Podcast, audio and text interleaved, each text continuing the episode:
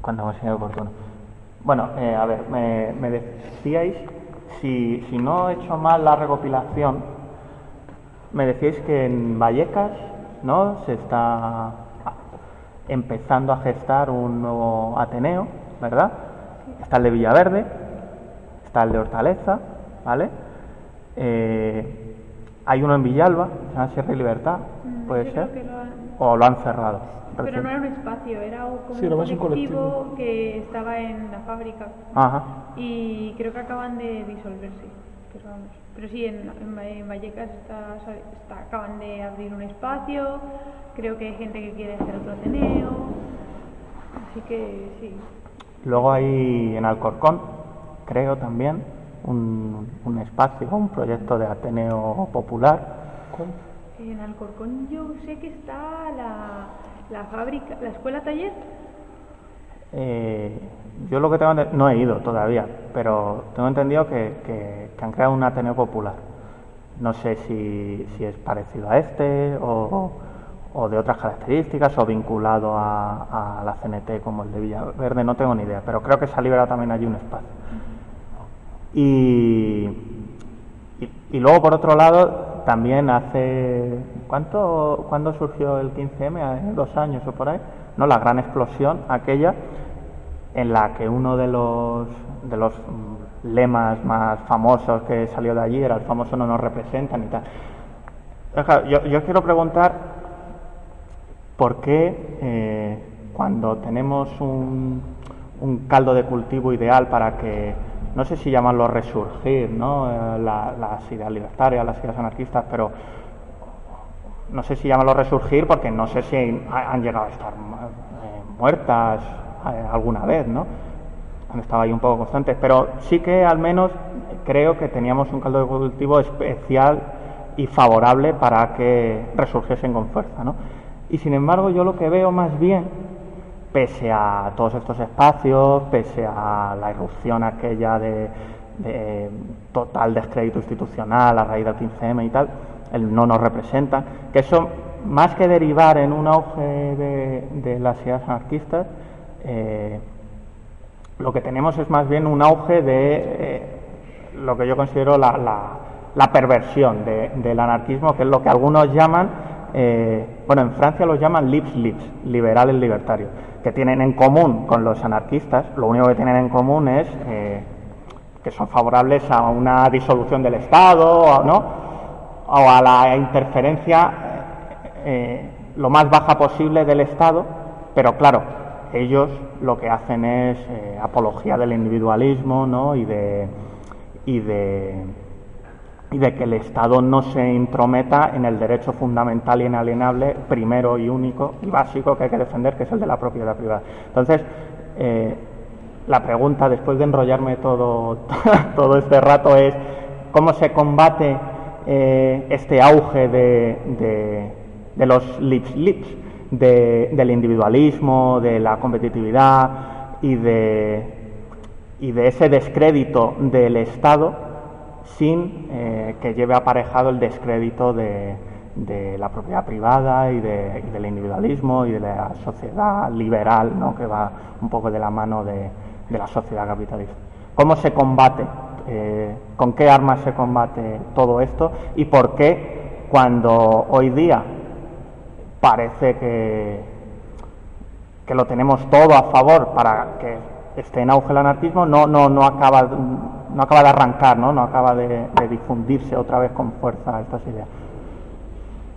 ¿Quieres responder? Yo, o sea, yo lo que veo no es tanto, mm, a ver, lo que me, lo que nos estás contando a mí me suena un poco al, al típico anarcocapitalismo que diría, ¿no? Un poco, pues ese, sí, la propiedad privada y tal, pero, pero yo no lo veo tan así. Sin embargo, yo lo que veo más bien en el 15M es que no es un caldo de cultivo para el anarquismo, porque de hecho Mm, la, vamos, la línea ideológica del 15M, si puede haberla, eh, es más bien el ciudadanismo, ¿vale?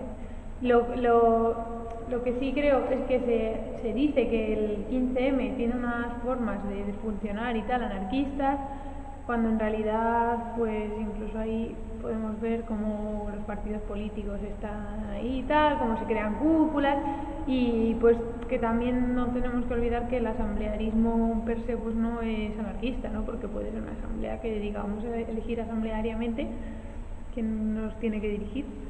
Entonces, no sé, o sea, yo mm, tampoco veo tanto el individualismo que dices tú y tal, pero sí que veo un montón de problemas más generados a raíz del 15M, que a lo mejor igual Toby los tiene más trabajadas, porque con el ciudadanismo, pero... Sí, justo ahora estaba escribiendo algo sobre eso. Yo creo que, a ver, como mucho lo que dice ella, no es en el 15M, no creo que se dé tanto eh, así como, pues eso, algo como anarcocapitalista o una crítica ni siquiera del Estado. Yo creo que es más bien, pues, un, se pone de manifiesto pues el ciudadanismo. Es decir, al, fin y al cabo, eh, lo que se ha puesto de manifiesto es cómo eh, a lo largo de los años se ha, producido un, cambio en la sociedad por parte de los que la dirigen. Entonces, se ha conseguido que, la, que yo que sé, que los que están oprimidos, por decirlo de alguna manera, eh, han perdido su identidad o, la conciencia de identidad, es decir, no saben que no se reconocen como tal. Eh, se ha conseguido a través del estado del bienestar pues una dependencia del estado, el asistencialismo del estado extremo, ¿sabes? En plan, eh, yo no mm, pierdo totalmente mi autonomía y lo dejo todo en manos de, que lo haga otro, de que lo haga en este caso el Estado, yo le, él me roba a mí mi dinero, o me quita mi dinero, o incluso se lo doy ya, y él lo hace todo por mí, y al fin y al cabo en beneficio de otros que no soy yo. Y entonces yo creo que pues eso, todo el, asistencialismo, el nacimiento de, la clase media, eh, o de la supuesta clase media, eh, la pérdida de la identidad así colectiva y, todas esas cosas, al final lo que pone, lo que ha puesto relieve es que cuando todo se ha venido abajo, la gente lo, lo, ha querido, lo ha vuelto a exigir. Es decir, cuando, cuando el estado del bienestar ya no se mantiene, la gente se cabrea y dice, yo quiero otra vez eso de nuevo, es decir, dependo tanto de ti que lo vuelvo a reclamar y al fin y al cabo no nos representan, pero es algo así como vosotros no nos representáis, entonces que vengan otros que sí que lo puedan hacer bien porque al fin y al cabo lo que hacen es pedir.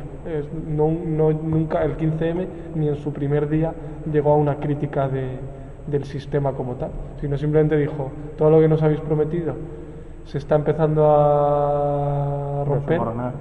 Parece ser que no era tan idílico todo y a mí me gustaba lo que me prometías. Es yo quiero lo que me estabas prometiendo.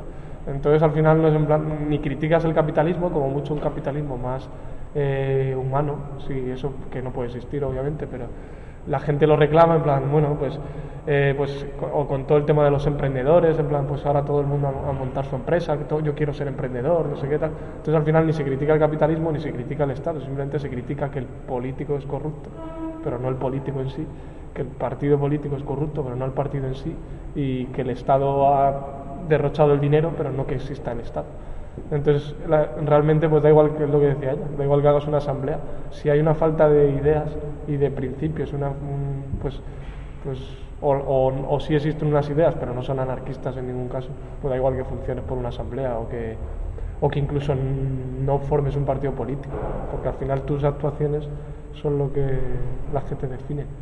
Yo creo que el 15M por eso es, es lo que es y lo que en realidad siempre fue. Yo, o otro, otro tipo de protestas, las mareas y todo esto. O sea, va a ir ahora. el tema de, bueno, pues dime, dime, que me enrollo. No, no, no, iba a ir por el tema de las mareas. Eh, y os iba a preguntar la opinión sobre la famosa, no me voy a meter en la blanca, sino en la que a mí más me interesa, que es la, la, la verde, efectivamente. Tú comentabas lo de la necesidad de los individuos de, recuperar el tutelaje del Estado en determinadas competencias, como por ejemplo puede ser la educación. ¿Qué, opináis de, de, las famosas mareas verdes y del lema de escuela pública de todos y para todos? a, mí me sorprende un poco, ¿no? Porque yo continuamente choco con gente que me, que me, en fin, me reclama que, me moje en estos asuntos, ¿no? Y que participe de, estas luchas, porque que si la exclusión social, que si tal. Pero yo no tengo muy claro si alguna vez hemos tenido realmente una escuela pública O sea, es decir, eh, ¿qué clase de escuela pública es la que hay que recuperar? O, o es que no la hemos tenido nunca, o quizá es que eh, estamos moviéndonos en la contradicción, ¿no? De una escuela eh, pública tutelada por el Estado nunca, por definición, va a ser, eh, nunca va a fomentar la creatividad, ¿no? Nunca va a fomentar la pues que, que haya individuos libres, que se desarrollen, tal. Entonces, cuando reivindicamos esa escuela pública, en realidad, ¿qué estamos eh, reivindicando? Y luego quería también comentar por qué en Madrid no han surgido, no sé si son problemas del tipo burocrático y tal, pero por qué todavía no ha surgido un proyecto de, de escuela eh, libertaria, por ejemplo, como, lo- como la que surgió en Mérida en su día y que lleva 36 o 37 años, y por qué no, se han ganado el descrédito entre esa gran masa de gente que sigue eh, reivindicando eh, eh, una escuela una escuela pública más fuerte si cabe y no otro tipo de alternativas que no pasen por el tutelaje del Estado. ¿Qué opináis de todo este tinglado de la educación? Es muy amplio todo ¿no? lo que has planteado, pero para empezar, eh, más por el tema de la lucha en cuestión de la educación, eh, nosotros siempre defendemos, eh, bueno, a ver, la- lo primero que la, todas estas movilizaciones, Marea Verde y tal, vienen caracterizadas por un fuerte contenido este de ciudadanista, de pedir reforzamiento del Estado, de sus instituciones, de tal, y bueno, nosotros como anarquistas siempre hemos rechazado eso porque al final es lo que te encuentras, ¿no? Una, una educación movida por unos determinados intereses, con unos métodos conductistas, con unos métodos, ¿sabes?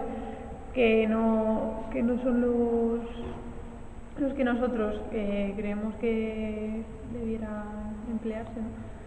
Y, y luego, pues, eso, al, al margen que también es una lucha, este, este tipo de luchas como que se están dando de una manera muy corporativista, ¿no? Que de esta, la lucha de la marea blanca, la marea verde, y nosotros creemos en una lucha, bueno, nosotros las juventudes libertarias defienden el anarcosindicalismo y creemos en una lucha de clase, ¿no? En la que estén todos y tal. Y pues esta es una forma, ¿no? De, de también, es un poco en la línea del 15M, ¿no? De realmente no estoy, eh, no estoy intentando luchar por un cambio, sino que estoy pidiendo un poco mejoras mm, en mis condiciones, ¿no? Pues yo soy profesor y quiero una educación también tal, yo soy médico y... Pero no... Y parte del pastel. No me prometisteis Sí. el estado de bienestar y ahora me habéis arrojado de él. Y no, no cuestiono el estado de bienestar, sino que más bien cuestiono que a mí me habéis dejado a un lado, ¿no? A lo mejor. Sea que la solución. Sobre, yo, yo creo también, porque sobre todo que lo que no cuando se pide educación pública o sanidad pública, sobre todo el tema de la sanidad es más complejo, pero bueno, aún así es igual. Con- en, en todos los ámbitos se pide lo público como reclamándole al Estado, como si el Estado estuviese o hubiera estado alguna vez o pudiera estar alguna vez separado de, del capital, ¿sabes? de las empresas, de, de, pues eso, del capital en su conjunto. Entonces, en realidad es, es- es un, hay una unión inseparable, un binomio, ¿sabes? O sea, hay- el Estado y el capital, pues cuando le conviene, dejará más, eh, más libertad a las empresas, eh, las dejará meterse más en el pastel y cuando por las circunstancias que sean no le convenga tanto, se cerrará un poco más en banda y dará una imagen de más de lo público, que en realidad el- sigue beneficiando a los mismos. Entonces cuando se reclama una educación pública y se, y se dice que bueno que las empresas queden fuera, no sé qué, primero no se entiende que es imposible que queden fuera, porque es que el Estado no puede funcionar sin las empresas y por mucho que digan el, el más liberal del mundo, las empresas no pueden funcionar sin el Estado, es imposible. Entonces, cuando, pues eso no tiene mucho sentido reclamar una educación pública sin una perspectiva, pues eso, de revolucionaria, de decir, vale, me estáis dejando a la gente fuera porque no pueden pagar, por ejemplo, las tasas, y yo lucho contra eso porque me parece que mo- momentáneamente es injusto y tengo que luchar contra eso, pero, pero lo hago desde una perspectiva revolucionaria, de cambio radical, es decir, aunque me dejes entrar, porque tengo que entrar, porque estoy obligado a estudiar para poder trabajar, para poder vivir, aunque al final me dejes entrar, no, voy a parar en la lucha, sino que lo que hay que cambiar es el sistema en general que hace que exista pues, una educación autoritaria y con, para unos intereses en concreto.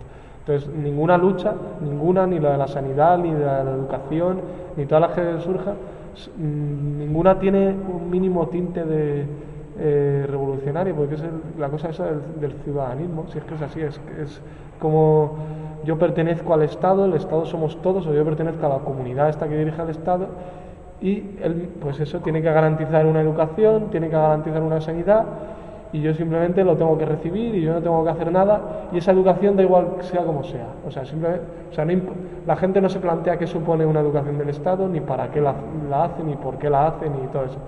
Ningún, hay tantos profesores y son incapaces de plantear un debate sobre la educación en profundidad, en plan cómo se educa a la gente o pues eso, eso que se hacía antes y que el movimiento anarquista sí lo hizo, de plantear debates de fondo sobre la educación se ha dejado de hacer porque eso son, por lo que decía ella también, en plan, son luchas corporativistas y a lo sumo, pues, ciudadanistas, en plan, pues garantízame la educación y garantízame la sanidad y punto, y sin ningún, sin ningún mensaje más de fondo. Entonces, al fin y al cabo, pues, son luchas que no, no, van a ir más allá, sino tiempo al tiempo. Solo un apunte sobre lo que has dicho del binomio Estado-Capital.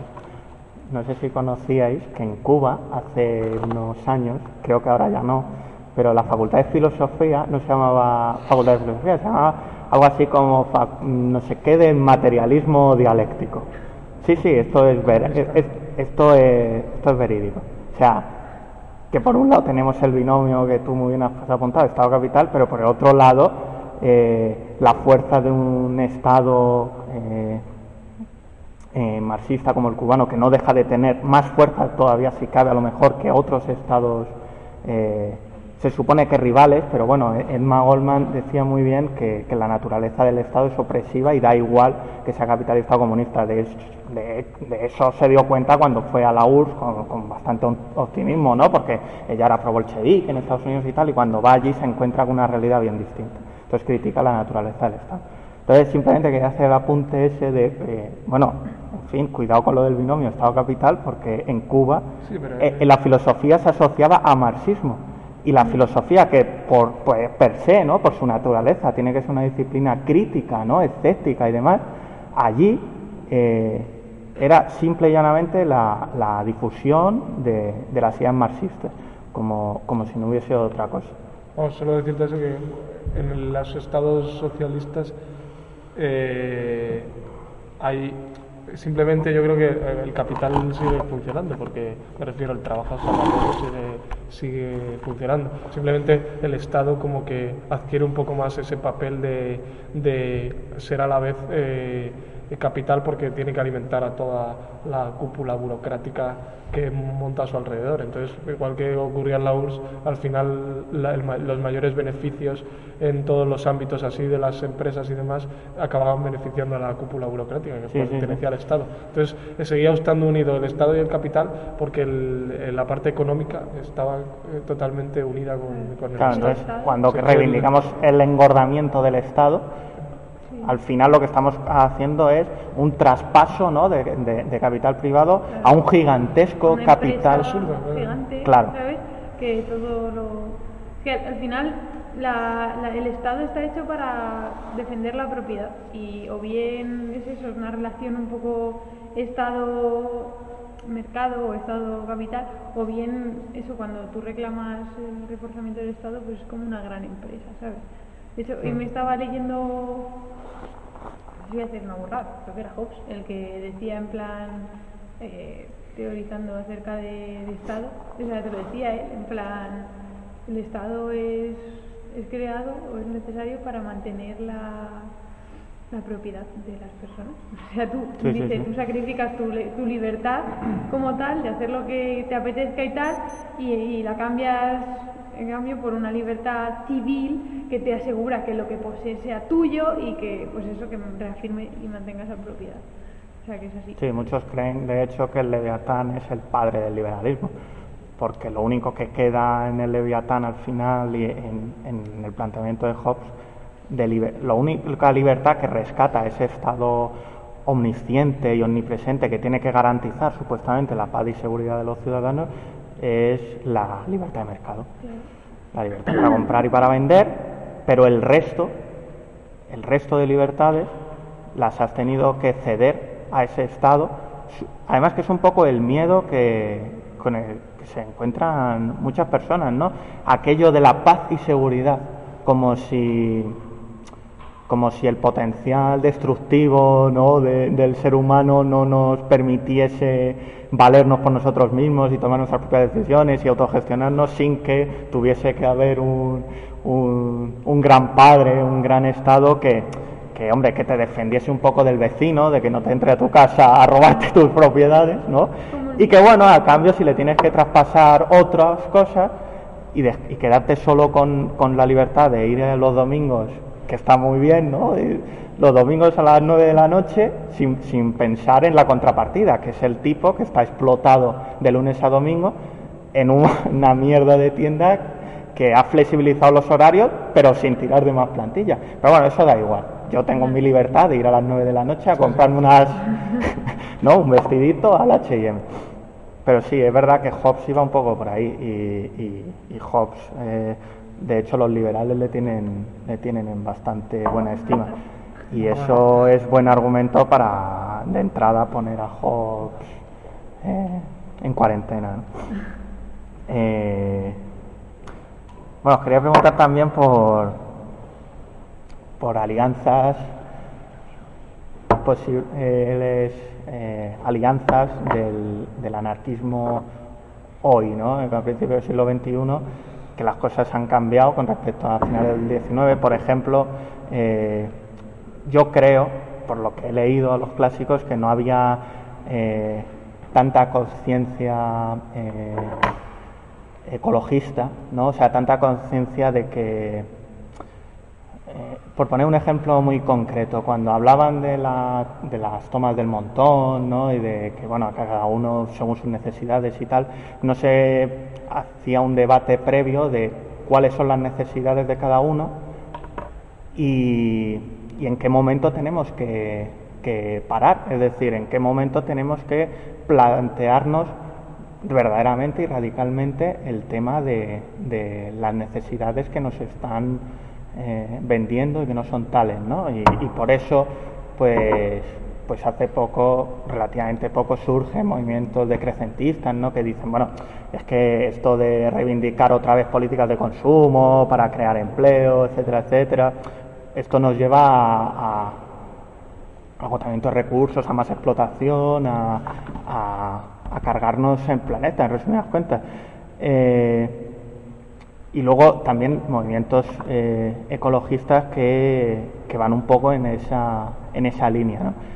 Entonces, pues eso es un poco la pregunta un poco amplia, pregunta debate de eh, alianzas, ¿no? De, movimientos anarquistas con este tipo de movimientos que desde el antiautoritarismo, ¿no? del planteamiento libertario y tal, van un poco más allá de eh, lo que iban, pues, un poco los, los, los padres del anarquismo, ¿no? Que no, claro, el mundo también era diferente, pero no, no se plantearon yo creo que con, de manera concienciuda el tema de, las necesidades ¿no? y del consumo y de, de, preservar el planeta, el medio ambiente y los recursos que, que estamos camino de, agotar. Yo creo que es que más que una alianza, como que el anarquismo lo aglutina. Lo contiene, ¿sabes? O sea, es cierto que como que a lo mejor es algo que se ha dado durante un tiempo, como que no se reflexionó tanto sobre ello, pero creo que los se pueden encontrar ya bastantes cosas dentro del, del movimiento así libertario, bastantes cosas que reflexionan sobre eso, que ponen el debate encima de la mesa y que sobre, o sea, creo que lo, lo principal es no, no, entender ninguna lucha como fragmentada de la otra.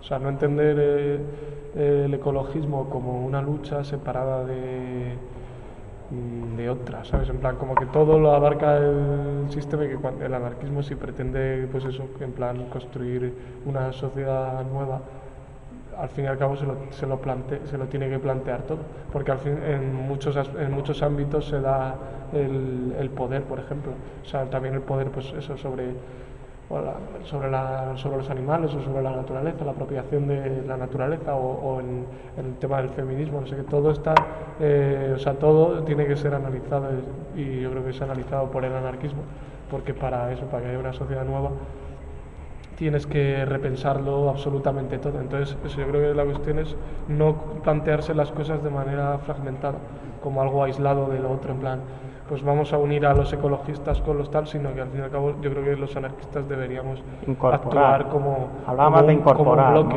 Sí, El tema es que no puedes, o sea, yo me lo planteo así, no puedes pensar en un mundo sin, no sé cómo plantearlo, contaminación, o en un mundo sin machismo. No puedes pensar aisladamente en algo así, porque vas, va a seguir siendo injusto. Sin embargo, si tú vas a planteamientos más profundos, ¿no? como puede ser eso, las, las relaciones de poder, como puede ser el, eh, digamos esa posición del, del, ser humano sobre la naturaleza y todas estas cuestiones es cuando realmente vas a abarcar esto de otra forma y todo esto implica pues un cambio de todo de mentalidad de, de vida sabes entonces es ridículo eh, analizar cualquier problemática de manera aislada. Y por eso nosotros siempre pues nos declararemos anarquistas y nos declararemos todo lo que ello conlleva. Hay un cartel de hecho de Juventudes Libertarias que es eh, muy famoso que pone anarquismo mm, es no sé qué mentira anarquía es pues, eh, ecologismo anti, antirracismo tal. Pues eso porque es que es una cuestión más de fondo no y de hecho, el, el, analizarlo de manera aislada te puede llevar a soluciones pues equivocadas, como puede ser eso, pedirle al Estado, ¿sabes? Que, porque si tú buscas una sociedad enmarcado en lo que vivimos ahora, que simplemente elimine la, el, machismo, pues eso al final va a recaer en las instituciones, ¿no? es un ejemplo, pero que... Entonces, pues, no sé, nosotros lo analizamos más ¿Creéis que se puede ser feminista y no ser anarquista? Sea de la diferencia, de la igualdad, sea el del primer mundo, del segundo, del tercero. ¿Creéis? Eh... Creo que es. Eh, por ejemplo, el feminismo institucional es absurdo, es, completamente absurdo, porque al fin y al cabo lo que hace es eh, simplemente a la mujer la integra dentro de, de, una misma lógica que se le integrará al hombre, de una lógica, por ejemplo, en, la cuestión laboral, se, en vez de plantear la cuestión de, eh, sí, a lo mejor la mujer sufre una doble explotación por ser mujer y por lo laboral, pero simplemente se plantea en plan, yo por ser mujer no puedo entrar en lo laboral. Entonces se deja de analizar el tema del trabajo asalariado y lo que es la explotación que ello conlleva. Entonces el feminismo institucional lo que hace es reintegrar a la mujer cuando le beneficia, cuando falta, yo creo que cuando hace falta, igual que un montón de cosas más, igual que en el tema del racismo institucional, cuando hacen falta inmigrantes o cuando hace falta eh, que las mujeres, que son bastantes, sean reintegradas también para quitarte un poco de conflictividad social, pero también por una cuestión de, eh, de beneficio económico, tú las reintegras de nuevo la reintegras a ella también en, el, en la dinámica de, de, la explotación laboral y la vendes a ella, que ahora eres igual que el hombre, bueno, pues aún así se van a seguir dando problemas de desigualdad porque se, se dan en el trabajo, porque por un machismo más de fondo que hay en el sistema, porque a lo mejor se la paga menos o no sé qué tal, pero la puedes decir, mira, al final tú estás siendo explotada igual que el hombre. Entonces al final no se está planteando el, el tema de fondo, como lo que decíamos de una manera, pues eso, revolucionaria, en plan. Eh, hay que acabar con el machismo y con una sociedad patriarcal, pero es que la única manera de hacerlo es que eh, acabar con la autoridad en su conjunto, con el Estado y con el capital, porque si no se van a seguir reproduciendo eh, lógicas, pues esos machistas o de, o de, o de roles, de género y demás. De todas maneras, es que cualquier análisis de estos feministas que te pueda hacer, de, bueno, de, el tema del, feminismo institucional es lo que dice él, que se plantea como el acceso de la mujer al, mercado laboral o al poder o tal. O al voto, porque hubo un gran movimiento sufragista y había algunas que decían, cuidado que se están colando un gol, está muy mal eso de que no podáis votar, pero realmente, Está mal votado. claro, es decir, eh, Y, y luego es que yo he visto, por ejemplo, carteles pues de organizaciones marxistas del 8 de marzo y sale ahí una tía con unos taconazos que dices, pero qué clase, o sea, para mí, eh, por, por desgracia, el análisis feminista que más extendido hay es un análisis bastante anclado en, la, en el viejo feminismo este de, pues eso, de las sufragistas, de las mujeres que pueden ir enseñando la teta si quieren, por, por, por el tema este más de la religión y tal y cual, cuando para mí realmente pues es una problemática de género que toca muchas cosas en nuestra vida, que nos hace tener un montón de miserias, tanto a mujeres como a hombres, que a las mujeres nos relega un papel horrible y a los hombres a otro y que hace que construyamos nuestra identidad en base a unos valores pues también horribles. Entonces es, una, es un problema mucho más de fondo donde hay intereses, pues eso, de todo tipo, de, de patriarcales, intereses capitalistas, ¿sabes? Y que es un análisis que no suele hacerlo con acierto ninguna organización así, ni el Estado, ni mucho menos, ¿sabes? Entonces, pues, no sé. Es, mm, yo creo que muchas veces se reduce a un feminismo eso, muy. un poco. Ya. blanco. Sí, Uno no lo llama sabría. blanco. Sí, es que yo creo que la, la conclusión otra vez, pues eso, que es que no, no tiene sentido analizar nada de manera, pues eso, parcial o desde, o desde premisas que en realidad te- ya te vienen dadas. En plan, si- pues eso, lo que decíamos antes, si tú analizas la exclusión de la mujer en el mundo laboral, estás tomando una premisa que te- ya te da el sistema, que es- tiene que existir un mercado laboral con unas premisas capitalistas y demás. Es decir, tú ya estás asumiendo desde el un punto de partida que, te viene impuesto y que no te beneficia a ti, ni beneficia a la mujer, ni al hombre, ni, a nadie, solo a los que manejan el, el cotarro. Entonces, al fin y al cabo, pues eso lo que, lo que falta es un análisis de fondo. En el libro que se está leyendo ella, que le he echado un ojo antes, eh, ponía una cosa que me, ha gustado, que decía que cuan- con el estado del bienestar y el- a partir de los 70 sobre todo y tal, con la desaparición de, la identidad que decía antes, de la clase obrera y de las luchas más enfocadas hacia la, hacia la lucha de la clase obrera, una vez como que desaparece esa identidad y bueno, nace lo- el tema de la clase media y tal. Lo que pasa también es que decía que, que lo que se parcializaban las luchas eh, y, y eran luchas que se planteaban desde un punto de vista de integración en el sistema. Es decir, pues las luchas ecologistas o la misma lucha feminista o la lucha eh, pues de cuestiones a lo mejor más urbanas o, o ese tipo de cosas, se, planteaban cosas parciales que al fin y al cabo lo que eh, suponían era un una integración en el sistema porque yo lo pensaba el otro día, al final esas luchas lo que hacen es le, da- le están dando un le están dando consejos a- al, al sistema, al Estado, en plan, "Mira, yo te aconsejo que para que reduzcas la conflictividad social o para que pues, para tal, pues te aconsejo que mira que hagas esto en, en esta cuestión ecológica, porque además al final al, fin- al final si te lo montas bien te va a beneficiar también bien económicamente. Yo creo que al final son consejos cuando se plantean las cuestiones las cuestiones de forma parcial y además como decías de premisas ya dadas pues suponen simplemente luchas que se reintegran en el sistema. Por eso la mayor eh, hasta ahora revolución que haya, que, que por supuesto no lo ha sido, que podemos decir que hemos vivido, es el 15M. O sea, y es absurdo en realidad, porque es que no, no, tuvo, na- no tuvo nada revolucionario más allá que las plazas se llenaron de gente y que la gente salía a la calle.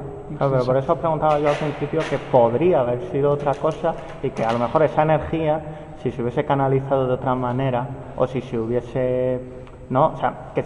Pero es que yo creo que faltaba o sea, yo creo que, por ejemplo, no sé, cuan- las, lo- las, las revoluciones que se han dado, yo creo que tenían también un, aunque se crea que solo son estallidos, en plan de pronto y la gente de tal, por ejemplo, pues en España había un trabajo durante muchos años de propaganda y de, de, pues en este, por parte de la CNT y por parte de organizaciones anarquistas y tal, había un trabajo de fondo, abajo, ¿sabes?, En- entre la gente. Y un día, cuando se produce el estallido, ese trabajo que se ha hecho da su fruto, porque entonces la gente dice, oye, todo lo que hemos estado leyendo o diciendo, vamos, en plan, vamos a hacer el comunismo liber- vamos a colectivizar esta fábrica, vamos a socializar esto. Pero realmente eso no existía antes del 15M. O sea, yo creo que había un vacío eh, antes del 15M y con el 15M se puso de, de relieve, sea, en plan, pues había un vacío y el 15M lo, lo- con, con el 15M lo vimos y está. Es ultra posmoderna. Claro. Es un poco posmodernismo. ¿no? Claro, lo que pasa es que el posmodernismo en realidad. O sea, se. Esa falta de, yo lo digo por la falta de, una falta de... de- Y todo vale. Pero- y sí, nada, es un y no- relativismo no hay y los Pero conceptos se- son muy Se etéreos. malinterpreta un poco el tema de la posmodernidad.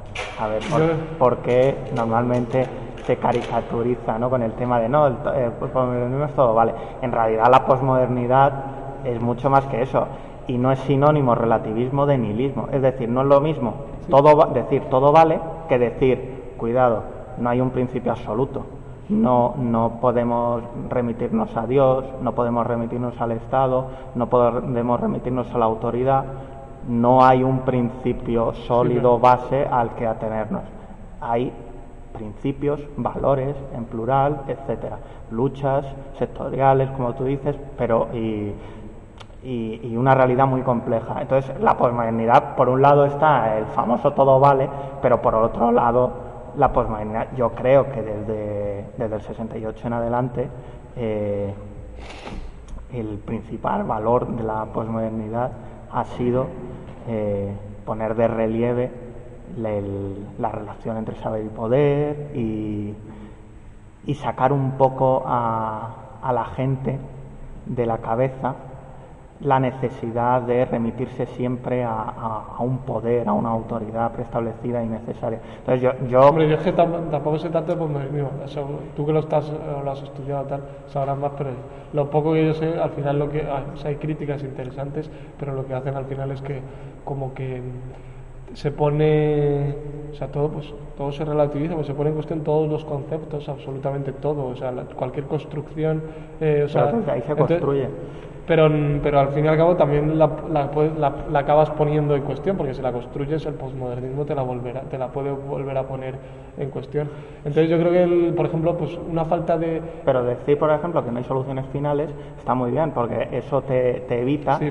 catástrofes marxistas, por ejemplo, de fin de la, de la lucha de clases, Historia, vamos sí. a construir la sociedad mm, Sí, en cierto sí, ideal, pero verdadera. tal. La posmodernidad lo que te dice es cuidado con esto de las soluciones finales, cuidado con intentar acabar con la conflictividad, cuidado con los principios absolutos, cuidado con hablar de libertad, justicia en abstracto como si fuese posible ponerlo en práctica, porque eso puede ser mucho más peligroso todavía. El tema de las ideologías también lo critica tal, entonces Sí. está bien algunas críticas, pero por ejemplo yo creo que eh, el, el que la gente no se, no sé, en plan que no se quiera comprometer con ninguna idea, o sea, que no sea capaz de decir, oye, para, para cambiar con la libertad. Para cambiar, sí, pero por Claro. la- libertad es muy abstracto, o sea, se comprometen por- el fascismo, ¿sabes? eh, claro, el capitalismo también te, te habla de libertad. Entonces, eh, al final hay como un miedo a que tú eh, te, a que tú eh, asumas unos principios rígidos que son justos y que tú los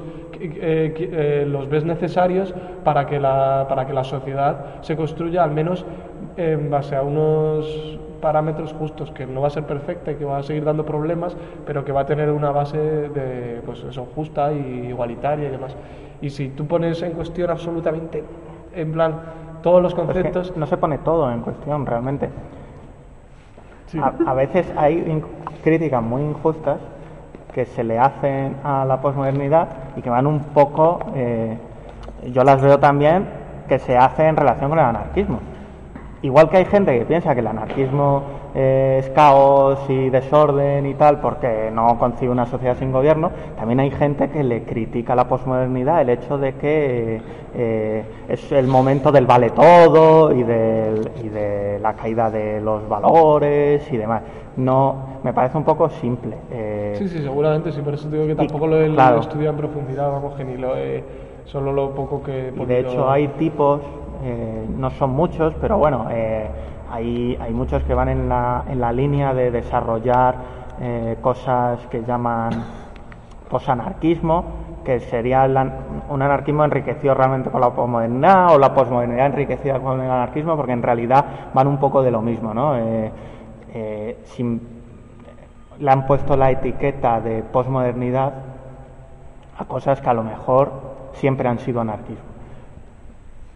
Por ejemplo, el antiautoritarismo, la puesta en cuestión de, valores absolutos, y el principal es el Estado, la necesidad del, del del Estado, ha sido una reivindicación postmoderna, pero lo fue 100 años antes del anarquismo, ¿no? Entonces yo creo que creo que son un poco injustas esas calificaciones porque claro, en el todo vale que se le critica al pueblo a la postmodernidad, también se ha hecho con, el anarquismo toda la vida, ¿no? no el, anarquismo todo vale, caos, tal, o sea, pues cuidado también un poco con esas cosas. Sí, sí, me así un poco. Pero, pero bueno, también es porque yo, yo creo, sinceramente, en que en, una integración de de autores y textos que se consideran posmodernos, que aunque ellos no, en lo que ha sido el anarquismo desde siempre. el anarquismo además es una cosa que se está transformando continuamente por la propia naturaleza, ¿no? No hay un dogma, ¿no? No podemos ir al capital y decir, es que Marx aquí decía tal y tal No, aquí no hay un Marx.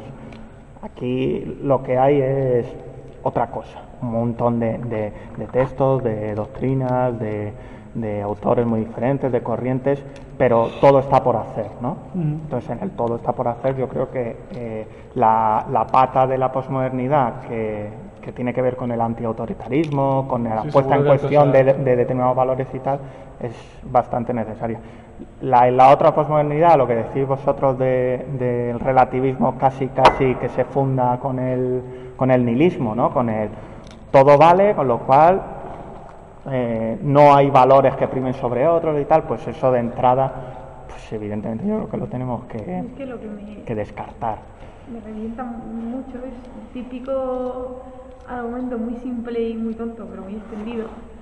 De, no, no, yo es que, bueno, a mí todo un poco, pues me interesan cosas del anarquismo, del no sé qué, de tal, y del Pascual, que realmente lo que demuestra no es que no has profundizado en nada y en realidad simplemente como que eres tolerante con todo, ¿sabes? Eso también es muy de la democracia, en plan, tolerancia, tolerancia, y así no nos definimos, Y entonces eso pues es como, y es, yo creo lo que define también un poco el 15M, la tolerancia total y sí, no nos vamos a definir, no, hay ideologías, la muerte como de las ideologías, a ver, las ideologías, pues sí, claro, si lo, tú le depende de la definición que le des, pero si se entiende como, pues eso, un, como un conjunto de ideas y principios que, que, tú consideras con razón, con razones que, que es el justo y, y, tal, y que tú lo defiendes por, y porque crees que es, que es lo justo y tal,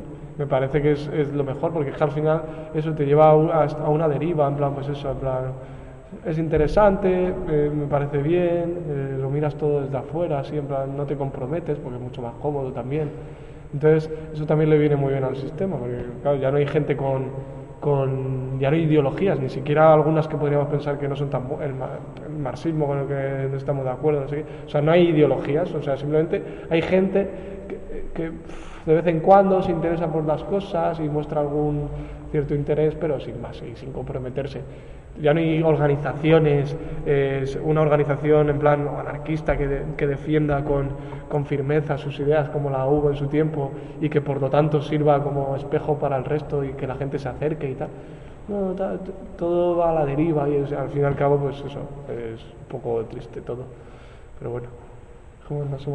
No, no, no, no, está muy bien, pero volviendo a lo que os preguntaba al principio, ¿cómo se lucha contra esto? Es decir, yo creo que desde, eh, desde la educación, pero desde otra educación, eh, hay autores como, como Iván Illich, no sé si lo conocéis, que en su día, bueno, eh, causó una auténtica revolución con eso de la sociedad desescolarizada. Ya hay gente que, que practica esto de la homeschooling, la, la Escuela Libertaria de Paidella, que os hablaba en Mérida, pero realmente no hay, en la Comunidad de Madrid hay muy pocos proyectos. Eh, ¿No creéis que, que eh, otro tipo de, de educación o de, o de contraeducación eh, alineada radicalmente contra aquellos que, que, pretenden hacer de la educación el molde, ¿no? el caldo de, cultivo del individuo del futuro, alienado, explotado, sumiso a la autoridad, etc. Eh, el niño que llega al colegio le dicen que se siente y se sienta y ahí aprende un poco a obedecer, ¿no? Y ahí ya. Entonces, ¿no creéis que puedes, eh, claro, yo tengo un libro que se llama Escritos anarquistas sobre educación, que ellos muestran eh, una fe eh, en la educación como motor de la motor de transformación de la sociedad y como, como lo que verdaderamente puede ayudar en un futuro a medio o largo plazo a gestar una sociedad diferente, ¿no? Eh, ¿Estáis un poco en esa línea o os movéis más bien en el pesimismo de lo que acabas de afirmar, de bueno, eh, está muy complicada la cosa, ya... No, yo, no digo que esté complicada, digo que, o sea, digo que, hombre, sí está complicada, digo que, que, bueno, las cosas actualmente son como son, pero eso eh, no quiere decir que no se pueda cambiar. ¿Creéis en, en, en el...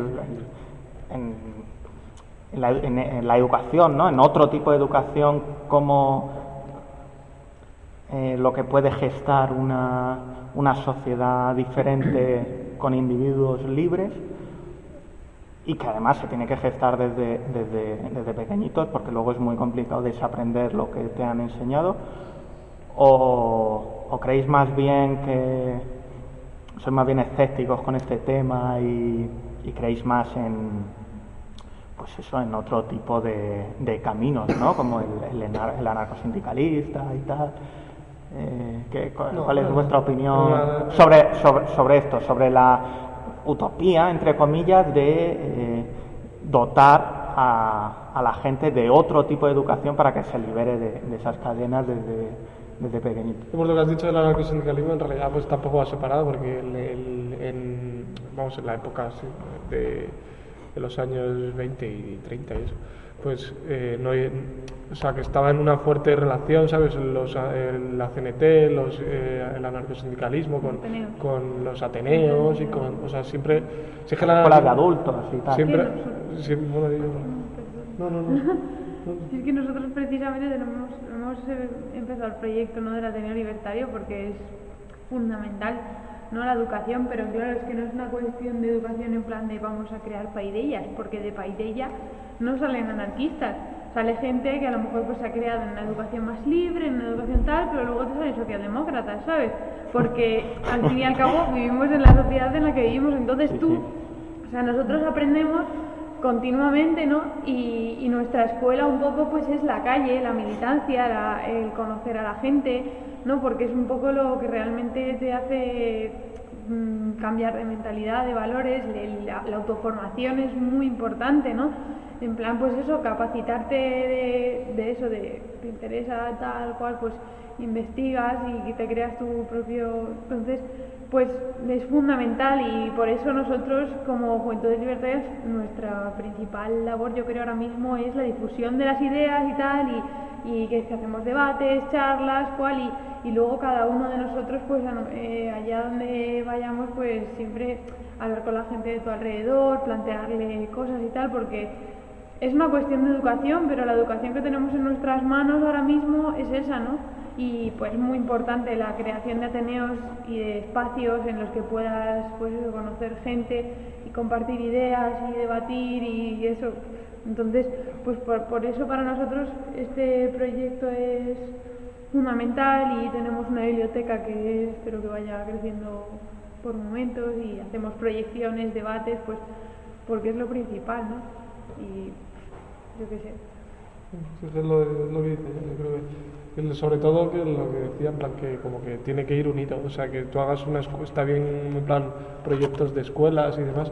La cosa, por ejemplo, pues lo que antes, en, los años 20 y tal, eh, iba como no había separación, o sea, la cuestión había un contexto para que tú pudieras montarte una para que tuvieras montar un ateneo y una, o una escuela libre para niños o para adultos o no sé qué y todo se enmarcaba luego dentro de un contexto de lucha en, los, en los puestos de trabajo y luego en, había incluso ahí corrientes en plan naturistas y tal, o sea que como que todo, había un contexto de lucha que al fin y al cabo ayudaba a, todo el proceso de aprendizaje, que eh, por supuesto es, es importantísimo, porque al fin y al cabo eh, donde más se moldea eh, por parte del sistema a las personas es en, en, las escuelas desde el principio, entonces es, claro, conseguir luchar contra eso, en plan contra el, el poder que, que ejercen sobre las personas para sus propios intereses y nunca para, la del- para, los, para las personas que reciben la educación.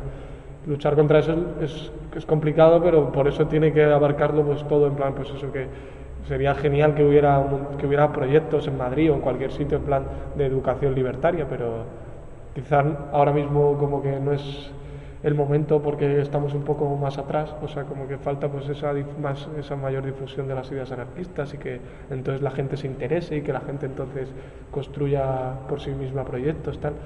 Ah, Ahora mismo a lo mejor no somos tantos como para poder abarcar eh, abarcarlo todo y hay que y desde Juventud Libertaria pues eso, centrarnos, nos centramos en, en la difusión de las ideas anarquistas y en la propaganda y demás.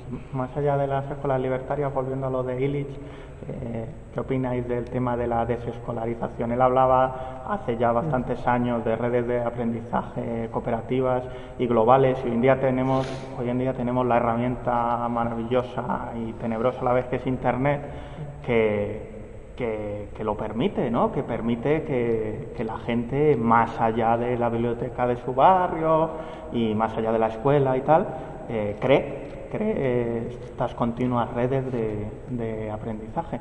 En España es ilegal hoy día, pero en Portugal es legal, ¿vale? El, aprendizaje tutelado por los padres y no por el Estado o por, el colegio oficial. En Estados Unidos y Canadá se ha puesto muy de moda, entre comillas, ¿no? Ya cada, vez hay más padres que, se asocian, ¿no? Para eh, eh, criar a sus hijos en casa, que en realidad no les crían en casa, porque la, la imagen que tienen algunos de esto de la, de la homeschooling es de chaval eh, que termina siendo un psicótico porque no se socializa, ¿no? Y más allá de eso, pues eh, es- en Madrid incluso hay una asociación de padres que se saltan un poco a la torera, que hoy día es ilegal, ¿no? Y cualquier día pues se juegan que un vecino del chivatazo coja a los niños y, se, se los lleven a, a un servicio de menores, ¿no? Por- de hecho, hay padres que, que por culpa de ese miedo no salen por las mañanas con su hijo, por, por eso, por miedo a que un vecino les vea y diga, oye, que este chico está sin escolarizar, esto es una aberración, tal, denuncien y, y- se metan en un problema, aunque todavía no ha pasado. Pero, pero en fin, esto parece que va hacia adelante, que... Dime, dime. Mi opinión personal, porque es en plan, no sé, como que tampoco lo hemos así tratado, ¿no? El tema ese. Pero mi opinión personal, que yo tuve un- una época que me interesó en plan mucho eso. También, o sea, por ejemplo, conocí a Iván Illich por otro que aquí que decía que él, eh, Pedro García Vivo, que decía como que él era un antiprofesor o que intentó serlo, luego Sí, él lo, mismo- lo fue muchos años. él mismo dice que, que le salió mal porque dice que hace un callejón sin salida porque es como atacar desde dentro y eso como que nunca Sí. sale bien. Pero eh, yo creo que lo que lo que lo que mejor está de todo eso, de, de o sea, lo que lo bueno que tiene todo eso son las críticas que le hace al sistema al sistema al sistema actual. O sea, creo que lo más interesante es todas las críticas que se le puedan hacer al, al sistema de enseñanza actual y, y intentar profundizarlo siempre al máximo. Es decir, pues primero pues un poco, pues eso poco a poco. Primero se hace una crítica a cómo a los niños, no sé qué. Luego a lo mejor eh, el tema de tenerlos encerrados. Luego no sé, al final lo que se hace es profundizar en una crítica que creo que es necesaria porque me parece como un tema muy complejo. O sea, yo no tengo una opinión personal en plan, este es el modelo que debería haber de, de- enseñanza. Creo que el que hay es el que no debería haber y creo que hay las suficientes aportaciones eh, por parte de- del anarquismo o en relación que se pueden acercar al anarquismo como para construir nuevas formas de, de enseñar, pero no sé cuál, o sea, ni siquiera creo que haya una, porque al fin y al cabo sería como, eh, esta escuela o es- esta solo, no sé qué. Creo que todas aportan eh, herramientas para construir una nueva enseñanza, una nueva forma de aprender o lo que sea, eh, de manera pues eso sin esquemas autoritarios y tal. Y entonces lo más interesante de todo eso me parece las críticas que hace, plan, las críticas que salen de ahí. Eso es lo que pienso. Es un tipo bastante peculiar, además, este Pedro García Olivo, porque lo dejó todo Sí. y, se fue y a vive, vivir a... vive- bueno, sí, ahora vive en el campo. y- vive en el campo, él solo se autogestiona, tiene su huerta, tal, y, y- y pasa de todo. Algunos, le, algunos no se lo tragan, ¿no? Y le dicen, no, este, tú en realidad tienes dinero, ¿no? Y tú nos estás contando una milonga. Pero... Es tan pero- cierto como que el hijo que tiene, bueno, ahora ya tendrá más, tendrá, pero me acuerdo yo que vi una charla que tenía 16 años, él lo decía, le criticaban que por qué no, que por qué no, no, no, por qué no había desescolarizado a su hijo. Tanto que él decía que las escuelas, que había sociedades indígenas en las que ni siquiera había escuelas y tal. Y él decía que él llevaba al extremo tal, tanto lo que pensaba que para él decirle al, o sea, decir a su hijo, no, yo te voy a desescolarizar, le parecía que tampoco, que, que no había que hacer eso. Entonces él decía que a él le daba igual. Que él pasaba de su hijo, que su hijo llegaba a casa y que dice que un día le había dicho que hubo una época, decía en la, en la charla, que hubo una época en que, no sé si dijo que era nazi, luego se le pasó, luego se hizo republicano, luego se hizo, eh, bueno, luego dice que llegó a casa diciendo que era bisexual. Y, o sea, que el niño, está, él decía que estaba pasando, pasando por un proceso suyo personal y que él intentaba inmiscuirse lo menos posible porque se sentía muy mal en cuanto él notaba que, bueno, pues a mí me parece que eso puede tener también como, o sea, algo de criticable, en plan, no sé. Sí. Pero él, pues como que, yo creo que él, lo que él, él lo dice en algunos libros, en plan, que su obsesión era eh, conseguir eh, salir del, del sistema. Era su obsesión y, y lo, lle- y lo llevó al límite y él dice que le salió mal porque él, por ejemplo, quería que le expulsaran de, de profesor y no lo conseguía. Él, no él quería que le echaran por sus prácticas de antiprofesor y él no lo conseguía. Llegó a enviar una carta de, eh, eh, en plan, ¿cómo se dice? Culpándose, de- diciendo todo lo que estaba haciendo. No estoy haciendo exámenes, no Eh, les cuento, les hago incluso propaganda de ETA. Le, él contaba todo y, y- y envió la carta y además en un libro recoge la carta que envió al director, dice que salió en los periódicos y todo, creo que era en Valencia y no le expulsaron. Y no le expulsaron. Y, y él decía que, claro, él, eso, él decía que era una estrategia también porque él- sabían que así le torturaban y que eso- dice que eso se ha hecho muchas veces. Plan, como el sistema te tortura mucho más dejándote a tu libre albedrío porque al final no le supones ningún peligro. Hay un loco ahí en un colegio, pero no me supone ningún peligro y así le tortura a él. Y, al final se fue él, se tuvo que ir él del colegio y no consiguió ni su proyecto ese de antiprofesor. Pero bueno, aún así, el, fuera de algunas críticas que se le pueden hacer, a mí me parece que tienen co- cosas muy interesantes también. O sea, son críticas también que él, aporta, que él ha aportado al tema de la enseñanza, que uno puede estar de acuerdo con estas cosas, con estas notas, pero me parece interesante el hecho de eso, de que se aporten muchas críticas a- al, al tema de la enseñanza, que es complejo, muy complejo. De todas maneras, a mí la línea también esta de no, de no inmiscuirte, de intentar no inculcarle valores, no me, no me vale mucho porque tú siempre educas en unos valores, ¿no? Con lo que haces, con lo que siempre estás reflejando eso y el Estado te educa en sus valores y es como o dejas que sea educado en los valores del Estado del capitalismo o le educas en los tuyos. Y no sé, o sea, si también, o sea, no me parece disparatado, yo me considero una persona ho- honesta que cree en una serie de cosas, pero, ¿sabes? Que, no sé, no me parece que lleve mucho a ningún lado el rollo ese de... Sí, sí, es verdad, porque además es que, claro, no viven una burbuja. Entonces, lo que tú dices, Claro. enciendes la tele y te están vendiendo que necesitas leche, cacao y avellanas ya rápido. que, el- y... pero que su hijo un día es- es- aparece republicano, eso es por algo. Claro. O aparece nazi, No eso es por, eso es, ¿eh? eso es por algo. Es que porque a él le interesa eso mucho como en algunas sociedades indígenas que no existen pues eso, escuelas. Y, y una- es una, el aprendizaje simplemente es en la vida cotidiana. Pero la cosa es que, que es súper interesante eso y me parece que es, es muy interesante, pero la cosa es que eh, no se puede separar de su contexto cultural y histórico y de todo. O sea, no creo que, no creo que las cosas se puedan en plan trasladar a todos lados de manera estricta. O sea, ni creo que el hecho de que no se haga igual o que eh, lo convierta en algo malo. El hecho de que en esa sociedad indígena en la que no existe escuela, pues si tú creas un tipo de escuela con que eso que no sea autoritaria, que sea de, eh, pensando siempre en el, en el niño de manera igualitaria y tal, no tiene por qué ser malo. Entonces, pues eso, lo- hace críticas interesantes, pero, pero bueno, pues Pues yo creo eso, que es un tema muy complicado y que está bien en plan reflexionar mucho sobre él y, que hay muchas cosas que hacer con las cosas que ya se han dicho y que se pueden hacer. Además, él habla del antiprofesor y yo lo he visto en vídeos en YouTube ejerciendo de profesor desde, desde su planteamiento de antiprofesor, dando charlas, ¿no? Sí, sí.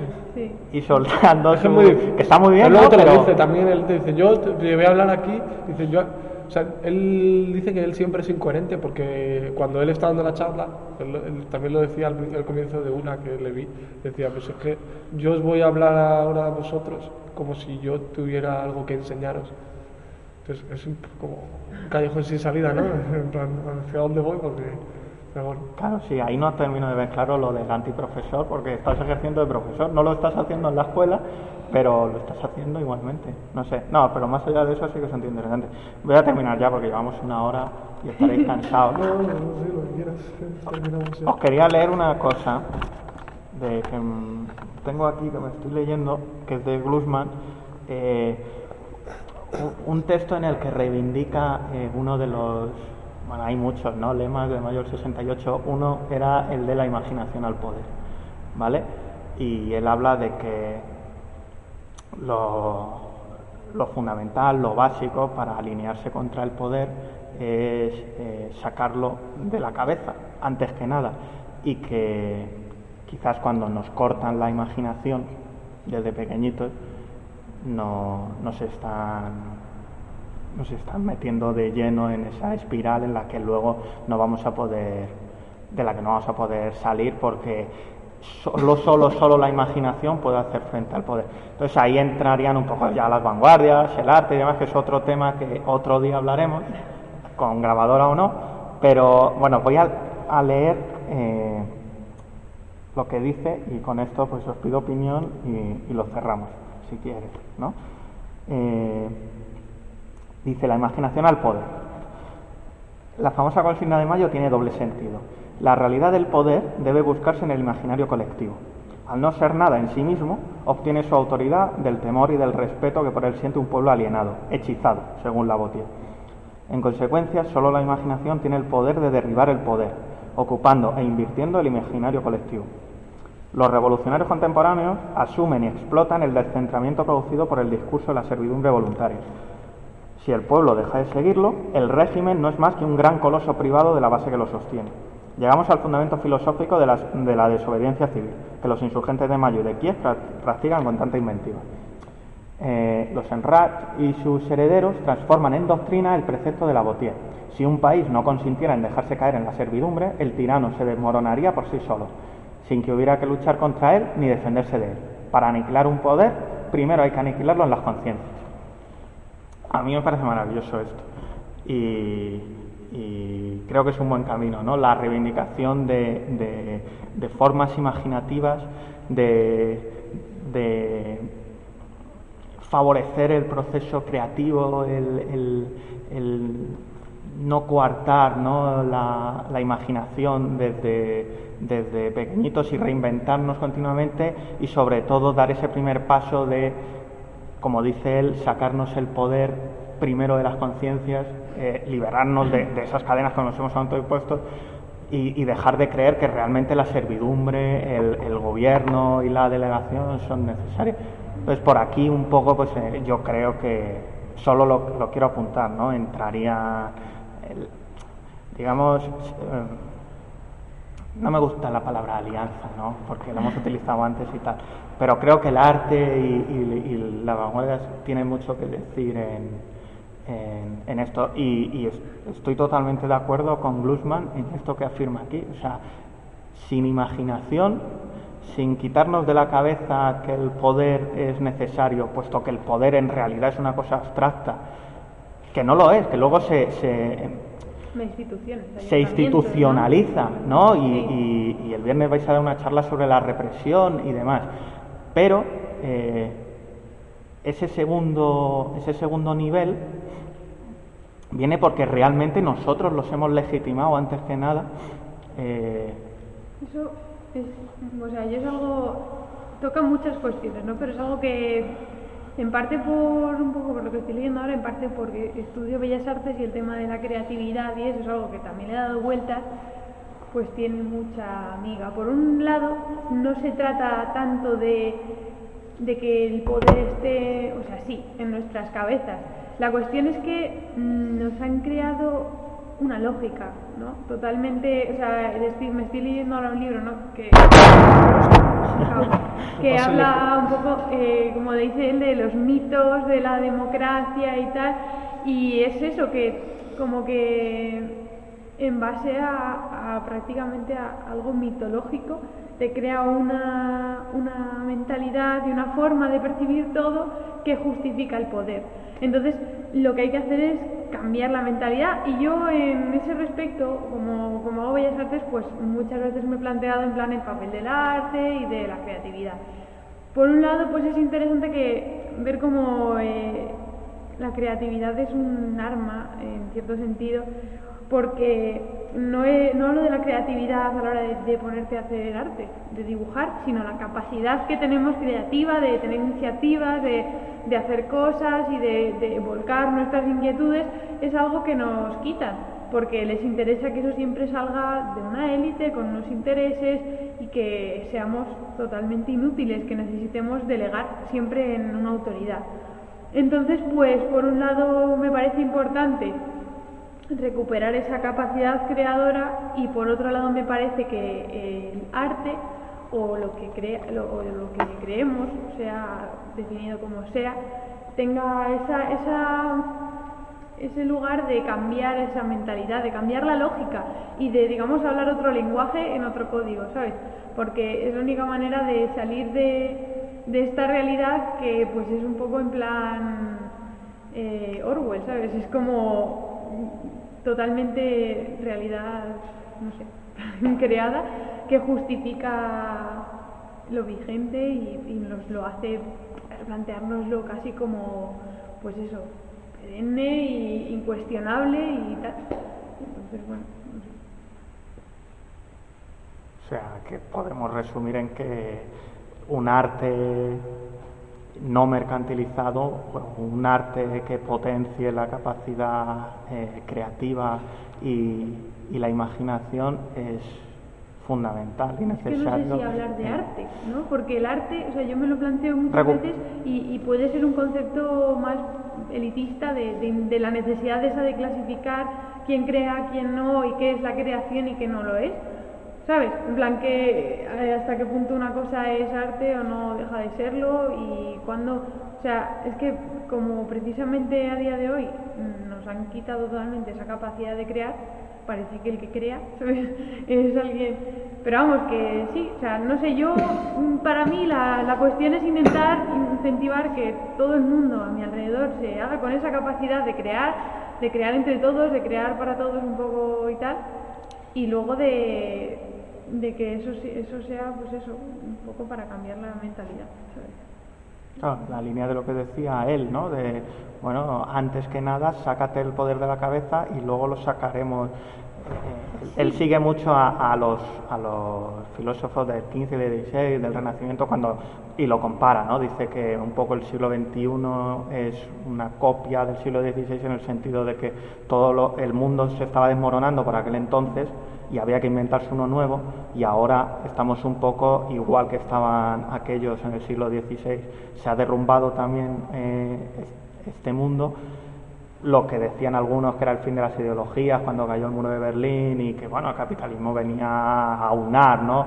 Pues nos, nos estamos empezando a dar cuenta de que no, de que no era cierto se nos están cayendo todas las ideologías, como tú decías, y, nos tenemos que, reinventar. ¿no? Entonces, por eso utiliza mucho a aquellos autores, los compara y dice que lo fundamental, lo primero que hicieron ellos es sacarse las imágenes que tenían de la cabeza, ¿no? de, por ejemplo, que todo empezaba y acababa en, Dios y el hombre, y empezaron a invertir ¿no? esas relaciones, empezaron a a poner en valor al hombre por encima de, la autoridad y de Dios y de todas estas cosas y por eso reivindica el, poder de la imaginación y la capacidad que tiene de, eh, liberarse ¿no? de, de la autoridad primero, primero, primero y antes que nada en las conciencias. Y por eso la frase de Lavotier, ¿no? de quítatelo de la cabeza y ya caerá por sí solo. Deslegitímalo Sí. porque Hombre, es que también ese planteamiento tiene riesgos. O sea, me, parece que de fondo sí, pero mm, es lo que tú has dicho antes, que el poder no es algo que solo esté en nuestras cabezas. O sea, aunque esté perpetuado, digamos, por esa, por esa realidad que tenemos tan, tan metida, que no es así, pero pues, es eso, hay una represión, hay unas instituciones, hay, ¿sabes? unos organismos, hay policía, hay políticos, hay un Estado, ¿no? Entonces, bueno, pues siempre, por una parte, no hay que perderlo de vista y tampoco hay que caer en, no sé, en... Pero los que reprimen son minoría y, y realmente ah, muchas veces adquieren fuerza de, de los, de los propios que sufren la represión en, en sí, sus sí. carnes. Sí, pero- ¿Qué pasaría si, por ejemplo, todo el mundo se diese cuenta de que esto de los bancos es un absurdo y que además están, están haciendo auténticas barbaridades con, con la nómina cada mes que aparece y de repente desaparece y sirve? pa- O sea, realmente la gente no se pregunta qué hacen los bancos con su dinero más allá de... mm, de ir a pedir la hipoteca y luego quejarse cuando, cuando el banco les ahoga en- con dos o tres mensualidades que no pueden pagar le va a echar a casa, etcétera. Pero no se plantea el tema de, bueno, voy a sacar el dinero del banco, que le den al banco, ¿no? El, el banco de por sí es una institución criminal. Entonces, ¿qué pasaría si la gente tomase conciencia de ello y dijese, pues vamos a sacar el dinero todos de los bancos? Por ejemplo, para empezar, vamos a dejar de, vamos a dejar de obedecer leyes eh, absurdas, ¿no? Y ese primer paso, ese primer paso sería la toma de conciencia de que no tengo por qué obedecer ese tipo de órdenes, no tengo por qué llevar el dinero al banco porque no estoy de acuerdo con, con una institución que... Pero es que eso me parece como un, al- algo casi más a nivel individual, o sea, de, de cómo cada uno percibimos, como, eso, como, no sé, el Estado y en nuestras vidas, pero no sé, también es eso, que hay que plantearse como la lucha contra el Estado y que aunque sea minoritario, ahí tenemos las consecuencias, ¿no? Y por eso no hay que perderlo de vista, en plan que está. O sea, que no es una, solo algo que nosotros mismos estemos perpetuando, sino que también pues hay que tener cuidado con todo, no sé, lo que puede suponer y hay que luchar. no sé. O sea, lo digo porque me parece que puede caer en, una, en un anarquismo o en un, no sé, o en una reflexión muy de, de salón, de, ay, sí, el Estado, no, no sé, que no hay que, todo eso de, es nuestra, de la imaginación y tal, que no, no hay que caer en dejar de lado, joder, pues, La acción directa, la lucha, la- ¿sabes? En plan, no sé.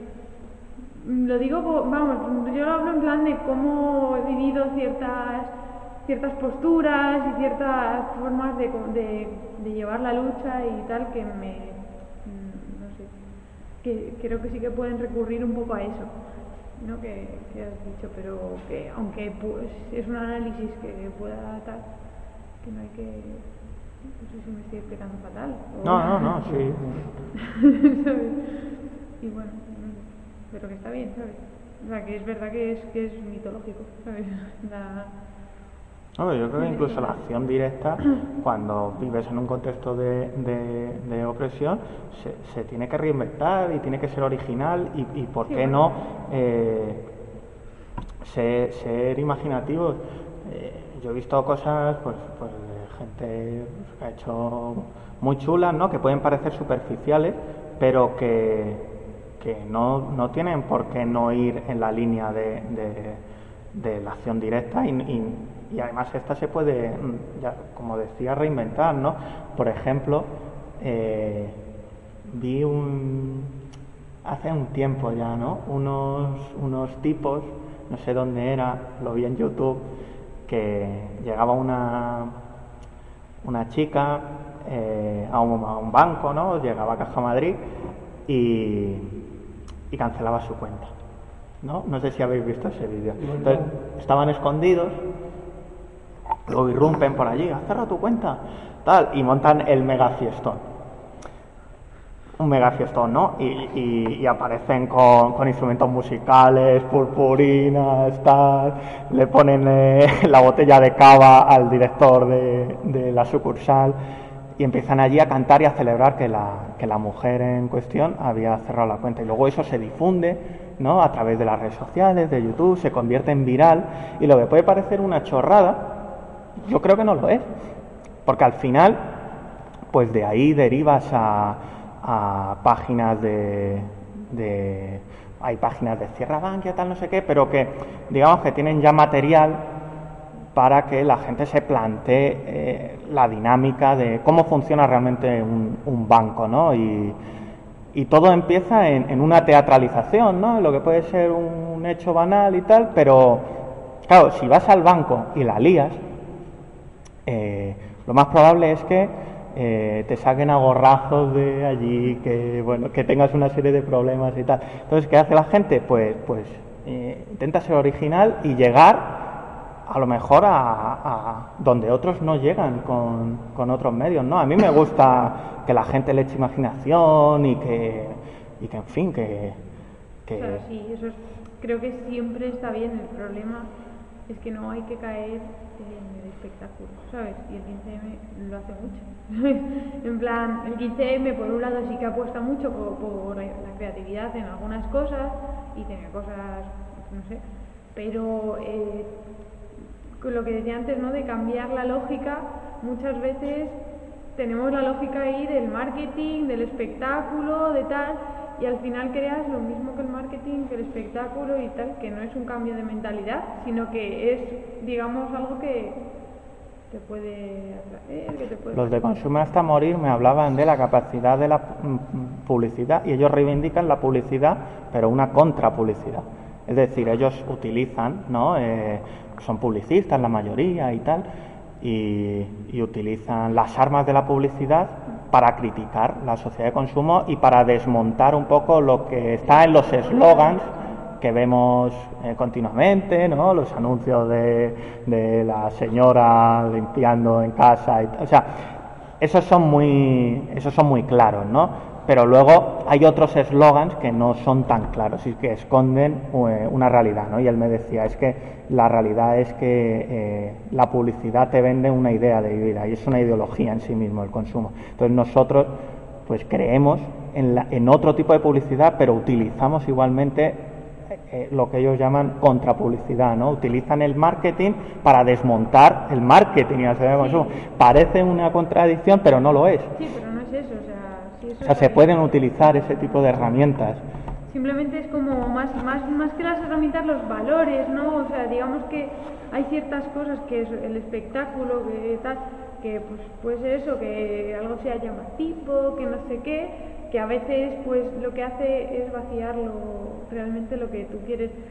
Sin embargo, lo que tú dices del marketing es interesante porque a veces puedes contribuir precisamente a ese cambio de lógica, ¿no? Con esa, no sé, porque el marketing y, bueno, el espectáculo, todo en general, eh, funciona dando las cosas por sentado, ¿no? Como con una verdad universal detrás, ¿sabes?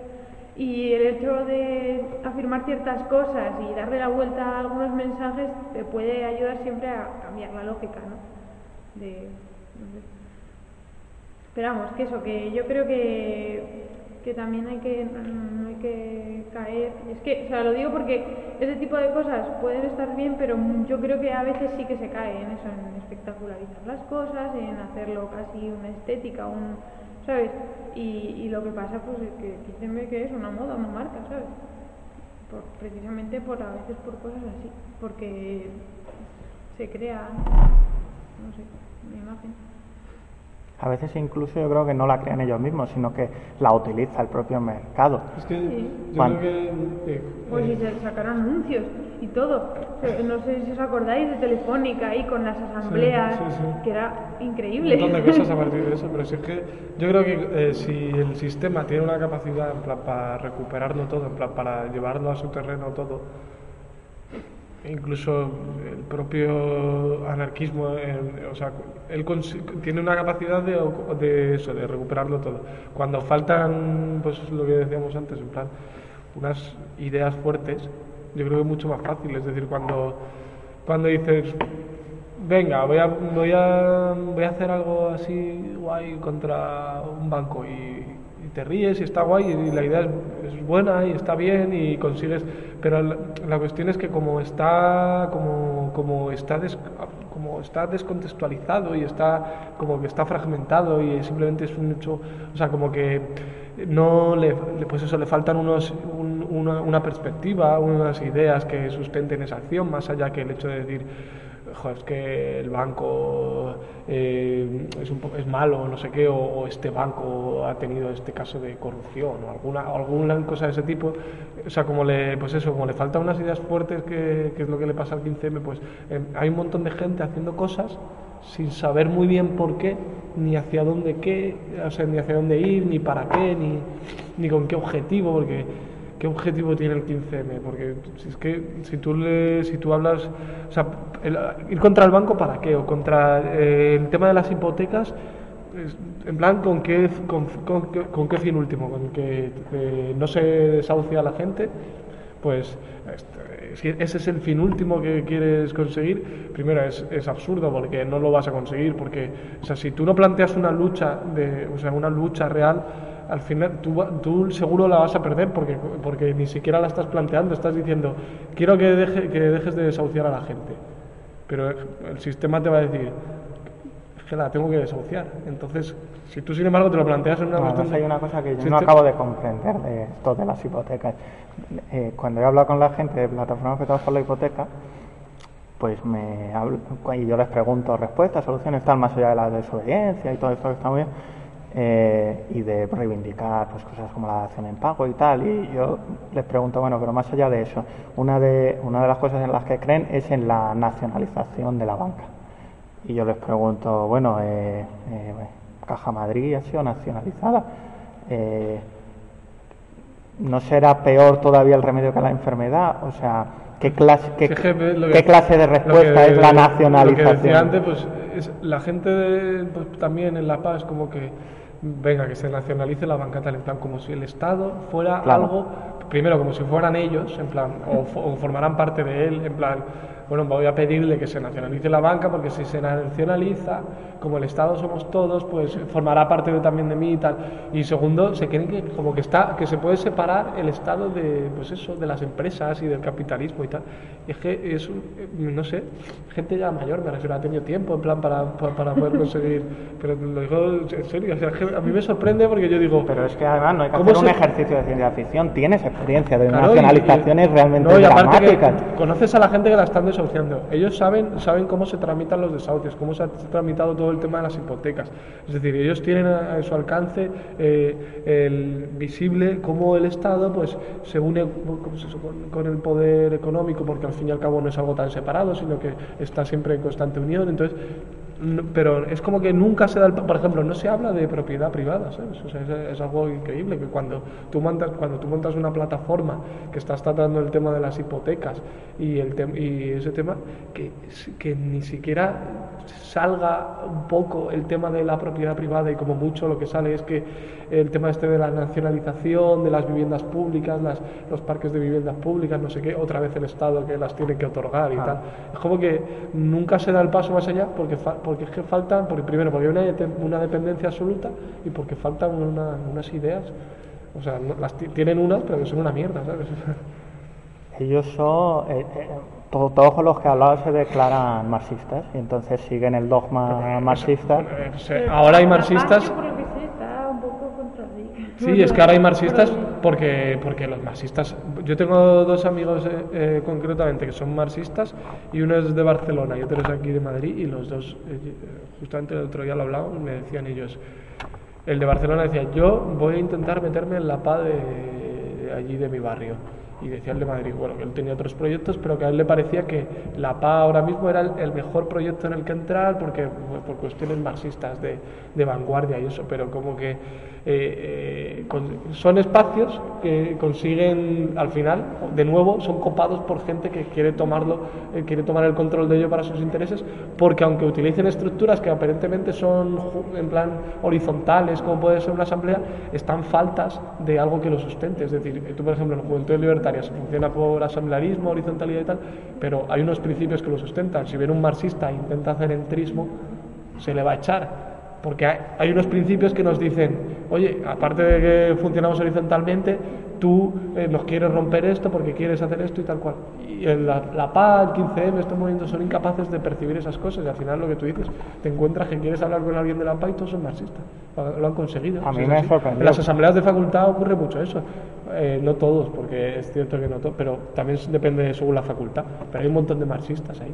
Pues es que es porque son sitios que como no, pues eso, como que están a la deriva, pues los toman, pues o el político o el marxista que no es de ningún partido, pero quiere meter sus ideas para llegar a serlo, para que llegue a ser un partido o parte del partido o cosas de esas.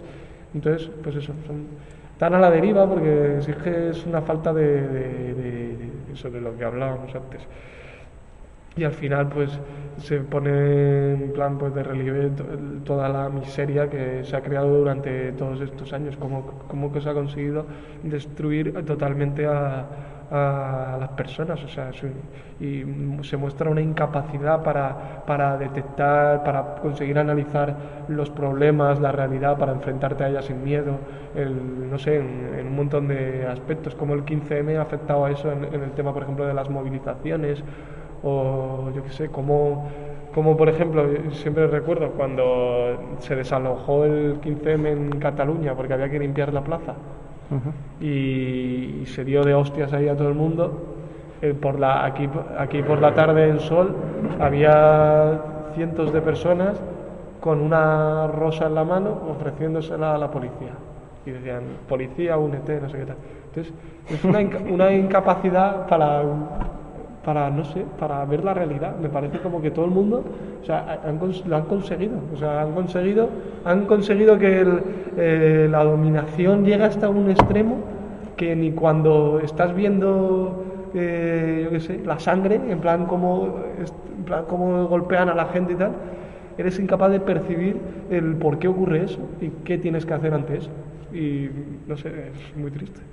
Que es perfecto. Yo si fuera, si formara parte de los de, los que tienen el poder, eh, vamos, lo celebraría. Diría, si es que nos, has- todo lo que hemos hecho a lo largo de estas últimas décadas o todo lo que han hecho otros y me ha beneficiado a mí, ha sido eh, un plan perfecto.